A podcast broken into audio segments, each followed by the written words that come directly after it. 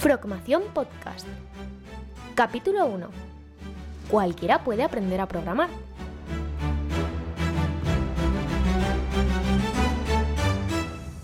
Muy buenas a todos y bienvenidos a Frogmación Podcast, el podcast de Frogames. Soy Juan Gabriel Gomila y os voy a acompañar en este podcast semanal con diferentes temas, temas relacionados con el mundo de la tecnología, de la programación, las matemáticas, el blockchain, desarrollo de aplicaciones, videojuegos y mucho más. Para los que no me conozcáis, soy director ejecutivo, CEO, si lo queréis llamar, de mi empresa de formación llamada Games y junto con más de 20 instructores online hemos lanzado unos 150 cursos en diferentes plataformas y llegado ya a más de medio millón de estudiantes en todo el mundo. Nuestro objetivo es traer la formación de forma amena, de forma divertida, que os lo paséis bien, pero también que aprendáis, que tengáis unas habilidades a la altura de las expectativas y sobre todo que consigáis trabajo, porque en el mundo de la formación hay espacio para todos y cada uno de vosotros. Y de hecho va a ser el tema que vamos a cubrir precisamente en este primer episodio del podcast de Frogmación, que como podéis ver hemos jugado con la palabra Frogames, el nombre de nuestra empresa, y la palabra formación. ¿De qué va a ir este podcast? Traeremos, como he dicho, temas de tecnología, temas que cubrimos en los cursos, temas a la orden del día, como lo son eh, el blockchain o el desarrollo móvil, desarrollo web, etc. Pero también traeremos invitados, colaboradores que trabajan con nosotros en Frogames, otros instructores, equipos de marketing, gente que se dedica a la divulgación para que no acapare yo toda vuestra atención y con todos estos temas. Así que tranquilos, que iremos trayendo colaboradores de forma regular a nuestro podcast, para que nos cuenten experiencias, para que nos cuenten temas únicos. Avisaremos antes por redes sociales, así que si no lo has hecho, es un buen momento que eh, nos busques a través de nuestras redes sociales habituales, Twitter, Facebook, canal de YouTube o el Instagram de Frogames. A partir de ahí nos sigas o le des clic a la campanita si estás viendo el directo a través de YouTube o que te apuntes, te suscribas directamente a nuestro podcast. La idea es que pues nosotros una semana antes diremos, oye, pues esta semana va a venir tal persona, él es experto en esta materia o va a tratar estos otros temas. Y que a través de redes sociales nos puedas hacer llegar cualquier tipo de pregunta que te gustaría que le preguntáramos en directo a través de nuestro podcast al invitado de esa semana. Y por supuesto, como no todo va a ser aprender, aprender, aprender y formarse, voy a dedicar unos capítulos muy especiales, unos capítulos que normalmente serán más cortitos, a trucos acerca del emprendimiento, como he hecho yo, por ejemplo, para llegar hasta aquí a día de hoy, cómo es esto de trabajar desde casa, de trabajar entre estas cuatro paredes. Hay gente que incluso me pregunta, oye Juan Gabriel, ¿qué equipo usas? ¿Cuál es el setup que utilizas para grabarte o que utilizas para eh, grabar cursos o para emitir el podcast? Eh, incluso a enseñaros que hay que desconectar, que hay que disfrutar en un momento dado de lo que tenéis delante, de la pareja, los amigos, el ocio, y hay que encontrar un balance en la vida, porque no todo es trabajar. Como veis, buscamos ser un podcast muy generalista que te traiga los temas que al final os preocupan relacionados con la formación, con la búsqueda de trabajo, pero también con el saber vivir, saber estar y poder llevar a veces ese frenesí ¿no? en el que vivimos en el mundo de la programación o en el mundo de los videojuegos y que podáis ver que sí, hay futuro más allá del aprendizaje, es posible conseguir trabajo y que si todos nosotros lo hemos hecho o todos los formadores que me acompañan en el equipo de Frogames lo hemos conseguido, ¿por qué tú no ibas a ser el siguiente? Pues bueno, como te he dicho, vamos a empezar con el capítulo de hoy. El tema de hoy es muy simple. Cualquiera puede aprender a programar. Sí, suena a tópico sacado de algún libro de filosofía, ¿no? Cualquiera puede con todo o tú puedes con todo, pero es que es verdad, cualquiera puede aprender a programar. Nos encontramos en un mundo donde la sociedad ha evolucionado drásticamente. Yo recuerdo cuando leyendo un poco acerca de la vida que vivieron mis padres, resulta que en los 60, 70 los gimnasios no empezaron a estar de moda hasta que eh, se inventó esto del sedentarismo, ¿no? De trabajar de sentados, claro. Antes de esas épocas, pues la época de mis abuelos, todo el mundo trabajaba con los brazos, con su fuerza, trabajaba utilizando músculo, utilizando físico. ¿Para qué narices iban a utilizar un gimnasio? No tenía sentido. A medida que nacieron esas tecnologías, esos ordenadores, ese trabajo sedentario, de sentado ocho horas delante de una pantalla, la gente empezó a agordar. Y ahí fue cuando empezó el auge de los gimnasios. Y diréis, ¿y dónde quieres llegar con toda esta historieta? Pues resulta que a día de hoy esto solo ha ido a más. Cada vez nos encontramos con muchos más trabajos que dependen de un ordenador. Y no me refiero a hacer contabilidad con un Excel o escribir una sentencia judicial en un Word. Me refiero a que cada día nos encontramos con gran cantidad de herramientas conectadas las unas con las otras y que nos obligan a estar al día en tecnología. Yo recuerdo que, pues hasta que no tuve yo 18 años y empecé la carrera de matemáticas, literalmente nunca había tocado un ordenador. En poco tiempo, pues empecé a entender el lenguaje de los ordenadores, a aprender un lenguaje de programación para programarme mis primeras cositas que resolvieran matemáticas. Luego empecé a plasmarlas en forma de aplicaciones móviles, en forma de videojuegos, en forma de tareas automatizadas, en forma de análisis de datos, de dashboards, de si las cosas iban para arriba o para abajo. En definitiva, y yo diría que en poco menos de cinco años pasé de no tener ni idea de cómo se escribía en un ordenador, de hecho, usando la técnica del aguilucho, yendo teclita a teclita para ser capaz de escribir una palabra, a no considerarme experto, porque yo la verdad es que nunca me voy a acuñar ese término de soy un experto en esto, soy un experto en lo otro, porque yo creo que todo el mundo tiene margen de mejora y de seguir aprendiendo de los unos y de los otros. Es uno de los motivos que nos motiva precisamente a que ese podcast no sea un monólogo de mi parte, sino que vosotros podáis intervenir, como hemos dicho, a través de redes sociales y que podamos entrevistar y conocer las opiniones de otros colaboradores o de gente que traigamos aquí al podcast y que, en definitiva, nos encontramos con una gran cantidad de herramientas, una gran cantidad de información tecnológica combinada. Desde conectarnos con otras personas a través de Slack, eh, contactar a través de redes sociales, LinkedIn, Facebook, Twitter, a tener que escribir y compartir ficheros, por ejemplo, utilizando la suite de Google Drive, a tener que automatizar tareas. Eh, yo no sé vosotros, pero a la hora de automatizar, puntear facturas, eh, tener que mm, scrapear, que ya es un término en el que haremos más énfasis más adelante en el podcast. Eh, tener que scrapear y obtener información de una página web son cosas que nunca haríamos a mano a día de hoy, pero que tal vez sí hubiéramos hecho a mano hace 10 años. Entonces, esta evolución constante de la sociedad, esa filosofía de lo digital, esos nativos digitales que se los llama a los chavales a día de hoy, nos han acompañado y están aquí para quedarse. Entonces, ¿por qué cualquiera puede aprender a programar? Porque el conocimiento que tenéis todos y cada uno de vosotros es diferente. Uno estará versado en letras, otro sabrá diferentes idiomas, uno sabrá de matemáticas, otro acerca de ingeniería, de cálculo de estructuras, de materiales o de cómo hacer cemento para levantar una pared. Pero en definitiva, todas esas tareas se pueden ayudar en mayor o menor medida, por supuesto, del mundo de la tecnología. No os voy a negar que, pues oye, para levantar una pared igualmente todavía hace falta que alguien mezcle el cemento, ponga el ladrillo, eh, haga la capa de pintura al final, por tanto es algo que dependerá un pelín menos del mundo de la tecnología que no alguien que se dedica, por ejemplo, a investigar el top 10 de fake news del día. Pero claro, a día de hoy las tecnologías nos pueden ayudar en muchos aspectos y eso significa que con el conocimiento que ya tenéis, ¿qué os falta o qué nos puede faltar? Pues nos falta aprender un lenguaje para interactuar con los ordenadores. Este lenguaje, por supuesto que puede ser un lenguaje de programación y existen muchísimos a partir de aquí. Existe toda la rama de C, C++, C Sharp, existen Java, JavaScript, los lenguajes HTML y derivados, React, Node, Python, eh, lenguajes más estadísticos como R o lenguajes tipo eh, programación en Excel no es el momento de hablar de lenguajes porque sería hablar como cuántos idiomas puede alguien llegar a, hablar. Pero sí que hay algo que se ha puesto bastante de moda y que cada vez estoy viendo más en el mundo de la tecnología, que es el visual scripting. ¿Qué es el visual scripting? Pues visual, visual, que se puede ver, que se puede percibir, y scripting, programación básicamente. ¿Y en qué consiste la programación visual?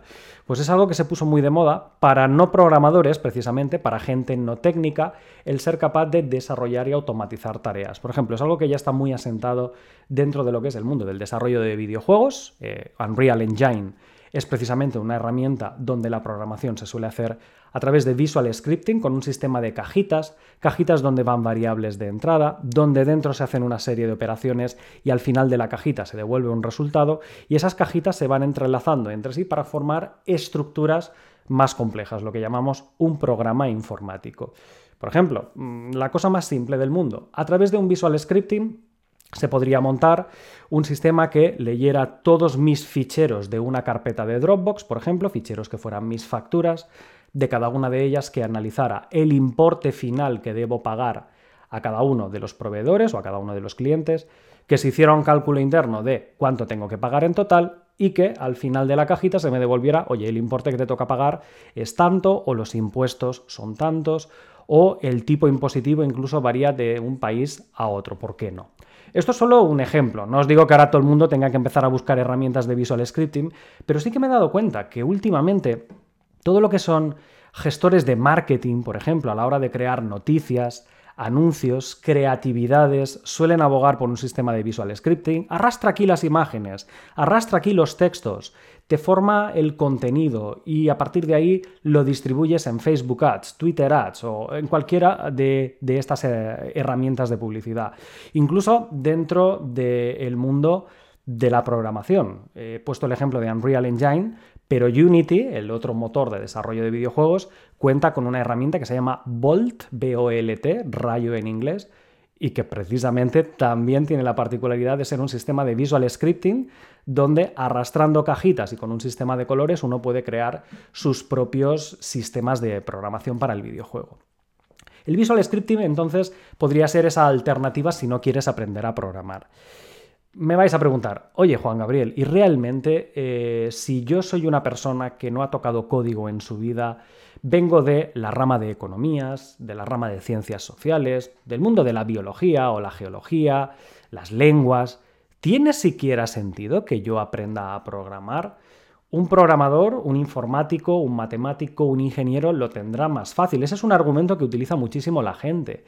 Y a ver, no os voy a mentir. Eh, sí, las ramas no tecnológicas o las ramas no técnicas tienen un plus de dificultad con respecto a la gente que ya viene de una rama técnica, ya viene enfocado a desglosar un problema en entrada, resolución, resultado, etcétera, pero no por ello va a ser imposible. De hecho, os voy a contar una anécdota. En la universidad donde daba clases, el máster de formación en nuevas tecnologías, Big Data, análisis de datos y demás, resulta que de las 30 plazas que cubría anualmente, pues solamente unas 4 o 5 eran cubiertas por perfiles técnicos, informáticos, ingenieros y demás. El resto de gente que venía era gente de economía, gente de empresa, gente de geología. Tuve una vez un ingeniero de minas, una vez tuve uno que era biólogo. Era gente que pues no venía de un entorno técnico. Se podía formar, aprender un lenguaje de programación, aprendían Python, de hecho, con nosotros. Se formaban, se titulaban y a partir de ahí aplicaban la programación en su campo de trabajo.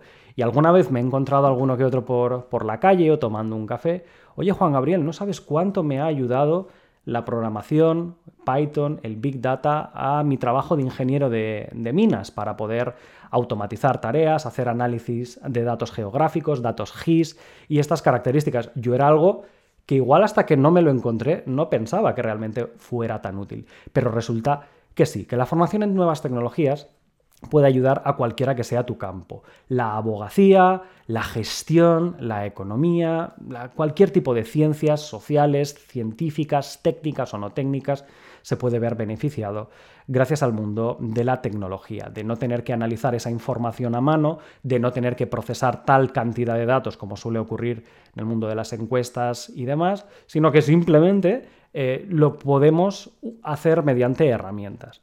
Ojo, esto no es un trabajo que se consiga en dos o tres mañanas, también te lo digo, es un proceso largo y precisamente en nuestro podcast te iremos dando truquitos, ideas, eh, materias, tecnologías que aprender o que no aprender en base a las recomendaciones que nosotros hemos considerado útiles a lo largo de los últimos ocho años de formación online que, online que llevamos desde el año 2015.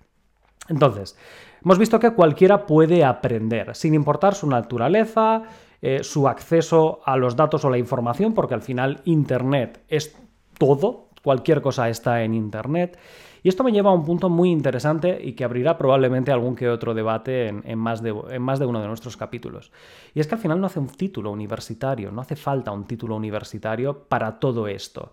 No hace falta tener que hacer un grado de ingeniería, un grado de matemáticas, otro en economía y otro en ciencias para llegar a dominar todas estas herramientas. ¿Por qué? Porque al final uno lo que tiene que hacer es demostrar qué sabe hacer o qué no sabe hacer, si estamos pensando en términos de conseguir un puesto de trabajo, o simplemente posicionarse, crear un portfolio, demostrar análisis de datos previos que ha hecho, videojuegos en los que ha colaborado, o blockchains que ha podido crear o ayudar en la creación de su white paper. ¿Por qué os digo esto? Porque hay mucha gente que me dice, Buah, es que yo lo que busco sí o sí es un título universitario, pero me da mucho miedo perder cinco años de mi vida y 5.000, 6.000, 10.000 dólares de mi bolsillo para titularme universitariamente cuando a lo mejor del 100% que voy a aprender voy a usar un 2%, un 3%. Pues anécdota al canto. Yo, como sabéis, soy licenciado en matemáticas y con un máster de, educación, de, de formación de profesorado se llamaba. De los conceptos matemáticos que aprendí en su día, creo que me arriesgo mucho al decir que he usado entre un 2% o un 3% a lo sumo. ¿Por qué? Porque todos esos conocimientos, sí, me han pasado en algún momento por la cabeza, me he formado en ellos, los he vomitado el día del examen, pero luego no los he vuelto a utilizar. No he utilizado topología algebraica, ni siquiera he utilizado el álgebra abstracta de grupos, anillos y cuerpos para nada. Entonces, todos esos conocimientos universitarios están muy bien porque están reglados, pasan, se supone, una acreditación y te dan un papel que al final podéis colgar, como tengo yo, los que lo estáis viendo a, través del directo de YouTube, por aquí detrás en la pantalla, ¿no? en, la, en la pared de atrás. Pero si no, la gran mayoría de cosas que sé a día de hoy y que enseño a través de Internet yo las he aprendido después de la carrera. Yo no había tocado una línea de código en videojuegos. No había hecho un análisis de datos en Tableau ni en Power BI, entre otras porque creo que ni siquiera existían cuando yo estudiaba. Y por supuesto nunca se me había ocurrido automatizar unos flujos de tareas para, para procesar facturas o procesar datos. Entonces, todo lo que yo he aprendido y luego he enseñado lo he hecho a posteriori, sin necesidad de un título universitario y por tanto, yo os animo a que, aunque estéis haciendo un título universitario, no os digo que lo dejéis, evidentemente, pero sí que os planteéis la formación online como un método alternativo, ¿no? Los cursos que hacemos en Frogames al final son complementos que se ayudan los unos con los otros, podéis combinarlos y que podéis utilizar para aprender a hacer un videojuego RPG, a procesar datos para una red neuronal o a lanzar vuestra primera criptomoneda. En definitiva, son las cosas que a día de hoy están de moda y que os pueden ayudar, ayudar a conseguir trabajo. Y nuestro, nuestra, nuestro compromiso con los estudiantes es precisamente eso, el de seguir lanzando cursos a través de la plataforma de Frogames y que vosotros mismos podáis acceder a ellos, consultarlos, formarlos y al final obtener ese titulito que poder colocar en vuestro LinkedIn a pesar de no estar firmado por una universidad. Esto nos lleva al último tema que quería cubrir y es el problema de la edad. Juan Gabriel, es que yo ya tengo 40 años, no he programado en mi vida, yo tengo 50, yo tengo 60. ¿Es la edad un problema? La respuesta es, como todo en la vida, no. Si tú tienes muchas ganas, te quieres formar y te apetece lanzar esa primera aplicación tecnológica en un campo u otro, ¿por qué iba a ser la edad un problema? Conozco la anécdota de dos ex estudiantes míos que se formaron casi casi al inicio, cuando yo empezaba a lanzar cursos online, donde uno tenía una autoescuela y el señor quería eh, crear una aplicación móvil para gestionar los estudiantes de la autoescuela, las horas de las prácticas, los coches y demás. Él se tomó uno de mis cursos de programación para, para iOS, creo que era iOS 10 o algo así, o sea, hace ya tiempo. Y pocos meses después me dijo, oye Juan Gabriel, estoy súper contento, la he podido lanzar, qué contento estoy eh, de haber hecho un curso y haber hecho mi primera aplicación. Evidentemente no es una aplicación de la leche fantástica como te podría hacer una empresa con 20 empleados en esa materia, pero la persona, con las ganas, quería hacer su app, tenía su autoescuela y demás, sacó un producto fantástico que una persona en cuatro meses me sorprendió, la verdad, las ganas que le echó y el resultado que consiguió. Por tanto, ¿Qué problema hay si esta persona eh, tenía una autoescuela y pudo lanzar su producto sin necesidad de saber programar antes de iniciar el proyecto. La verdad es que todo, todo un éxito. Y conozco incluso otro señor que ya se había jubilado eh, y quería iniciarse en el mundo de la programación y se hizo su primer videojuego. Recuerdo que lo hacía con su nieto que me dijo, oye, esto, esto es la leche porque he comprado el curso, me lo estoy haciendo yo, pero tengo a mi nieto al lado y estamos los dos haciendo un, videojuego con, Unity. Esas son las historias, esa es la magia del mundo de la docencia y que de hecho voy a compartir contigo en nuestro podcast. Son las anécdotas que si no me la haces llegar a través de redes sociales, mm, sin ningún problema la compartiremos con el resto de nuestros oyentes. Así que la edad no es un problema, cualquiera en cualquier momento puede programar y no necesitas al final ningún título universitario para postularte en todas estas cosas. Pues bueno, voy a ir cerrando el tema de hoy. La idea no es alargarme en un podcast que dure hora, hora y media. Intentaremos siempre mantenernos en torno a los 20 minutos como mucho y enseñarte, pues lo que hemos dicho, entre temas de tecnología, temas de programación, entrevistas con colaboradores e incluso algunos capítulos que dedicaremos a la gestión de nuestro tiempo, ese balance entre trabajar, aprender, vida personal, que al final es muy importante y yo creo que en el mundo post-pandémico en el que vivimos cada vez se nos hace más difícil, porque trabajo, aprender, vida personal lo hacemos todos en el mismo sitio y es muy difícil separar cuando uno está aprendiendo, cuando uno está trabajando. Pues bueno, Muchas gracias, espero que este primer capítulo te haya gustado. Déjanos nuestro feedback ah, en la medida de lo posible a través de redes sociales, suscríbete al podcast, si lo has visto a través de vídeo en YouTube también, suscríbete, dale a la campanita y síguenos para así saber si realmente estas temáticas que te vamos a traer te resultan interesantes, poder compartir con nosotros tu feedback y sobre todo que este es tu podcast, el podcast de Frogmación Podcast es parte de, de ti. Así que espero que te haya gustado este primer episodio, nos vemos en el siguiente y hasta entonces sigue formándote con ProGames. Si te gusta Frogmación Podcast, síguenos en redes sociales, a través de Facebook, Twitter, Instagram o nuestro canal de YouTube. Y consulta todos nuestros cursos o suscríbete a nuestra newsletter en la web progames.es.